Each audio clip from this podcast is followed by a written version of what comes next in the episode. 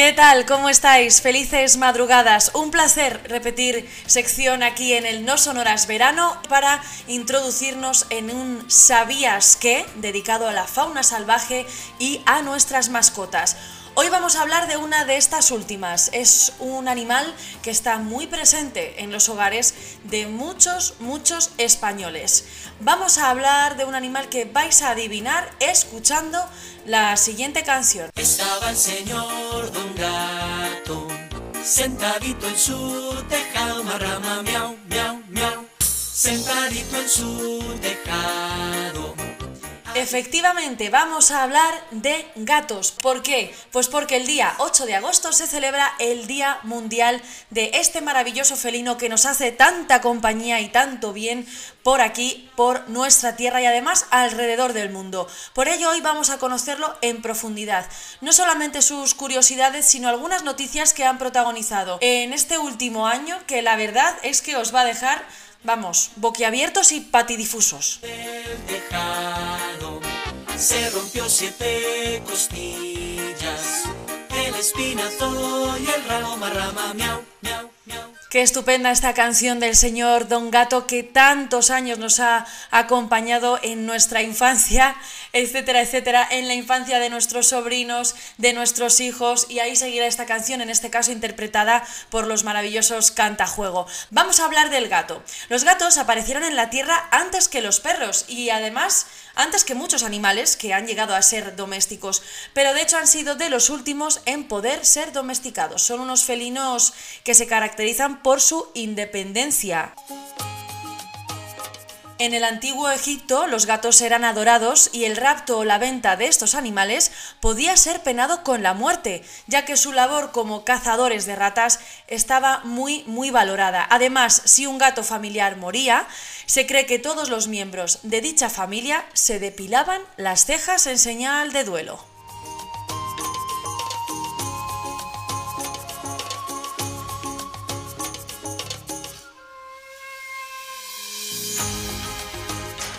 No sé si sabías que las fosas nasales de un gato tienen nada más y nada menos que 19 millones de terminaciones nerviosas. Ahí es nada, porque las del ser humano tan solo tiene unos 5 millones. Además, los bigotes de los gatos, que son muy característicos de estos felinos, les sirven como un indicador del espacio para poder orientarse, para poder ubicarse y así pueden medir la distancia con otro objeto, con otro animal, etcétera, etcétera.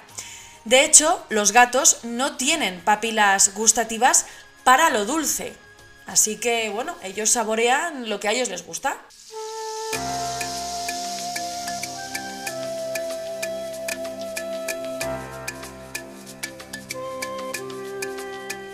Como curiosidad también te cuento que los gatos tienen más memoria a largo plazo que los perros, sobre todo cuando aprenden algo a través de ejecutar esa acción, es decir, cuando aprenden algo haciéndolo. Además, los gatos pueden saltar, ojo al dato, hasta seis veces su longitud.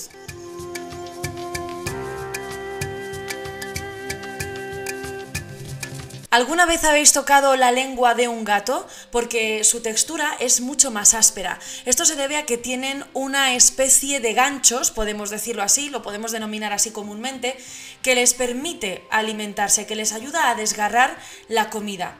Por eso, como decimos, se siente un poquito más áspera que por ejemplo la de un perro o incluso las nuestras, las de los seres humanos. La nariz de los gatos es única en cada individuo. Es, digamos, como las huellas dactilares de los seres humanos. ¿Y sabías que los gatos ocultan sus necesidades, sus excrementos en arena, para esconder así el olor y alejar a los posibles depredadores? Son estos mecanismos de defensa que los felinos tienen y que, bueno, aunque es verdad que con el paso de los años han acabado siendo domesticados, los gatos todavía mantienen esta serie de curiosidades.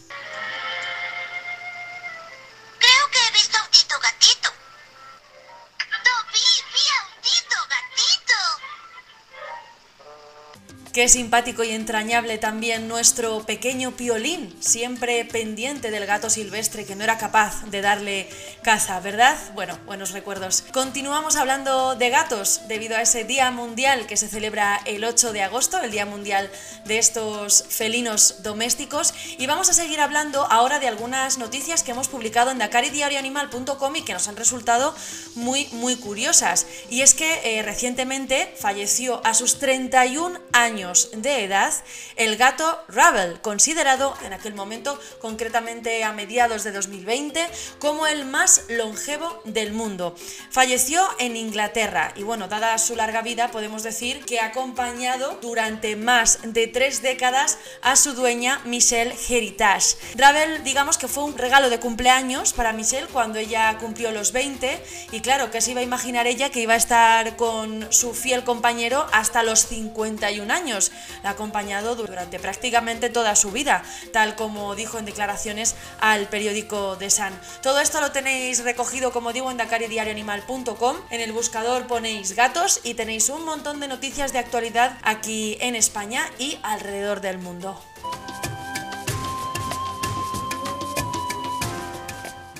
Vamos a hablar ahora de los gatos del Hermitage de San Petersburgo, encargados de mantener libres de roedores las instalaciones de este maravilloso edificio. Y es que también en 2020 fueron incluidos en la herencia de un mecenas francés. Este hombre decidió dejar una cantidad de dinero para la manutención de estos felinos, según han informado fuentes de la pinacoteca más famosa de Rusia, de este edificio del Hermitage de San Petersburgo.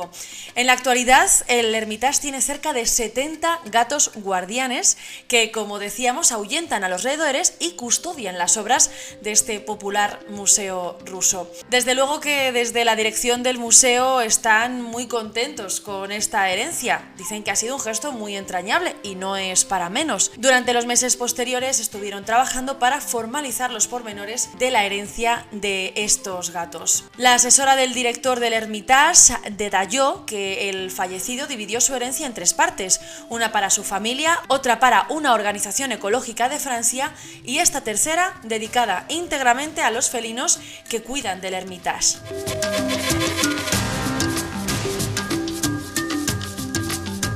no han querido revelar la suma que el ciudadano francés ha decidido destinar a estos gatos, pero bueno, aquí queda la noticia curiosa.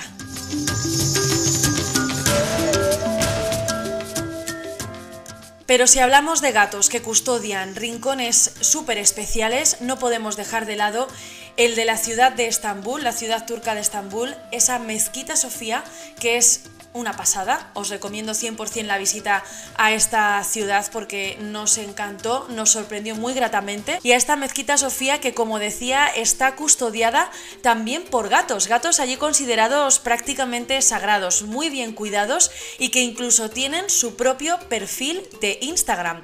Sí, así es, como me escucháis, se llama Hagia Sofía con PH Cat. Hagia H-A-G Sofía Cat por si queréis verles. Eh, tienen más de 124.000 seguidores y es que son gatos muy conocidos ya a nivel mundial. Resulta muy curioso para el turista cuando entra a la mezquita y ve a esos gatos que están allí además tratados pues como diríamos, como auténticos marajas.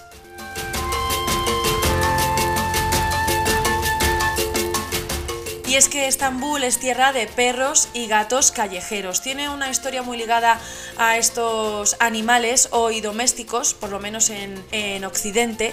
Y también se hizo muy famoso el gato Tombili. Fue muy famoso en esta ciudad hasta el punto de que tiene incluso su propia estatua. En la ciudad era un gato muy rellenito, estaba bien alimentado por parte de todos los vecinos. Como digo, allí cuidan muchísimo de estos animales y bueno, se convirtió en un emblema hace ya tiempo y ahí sigue.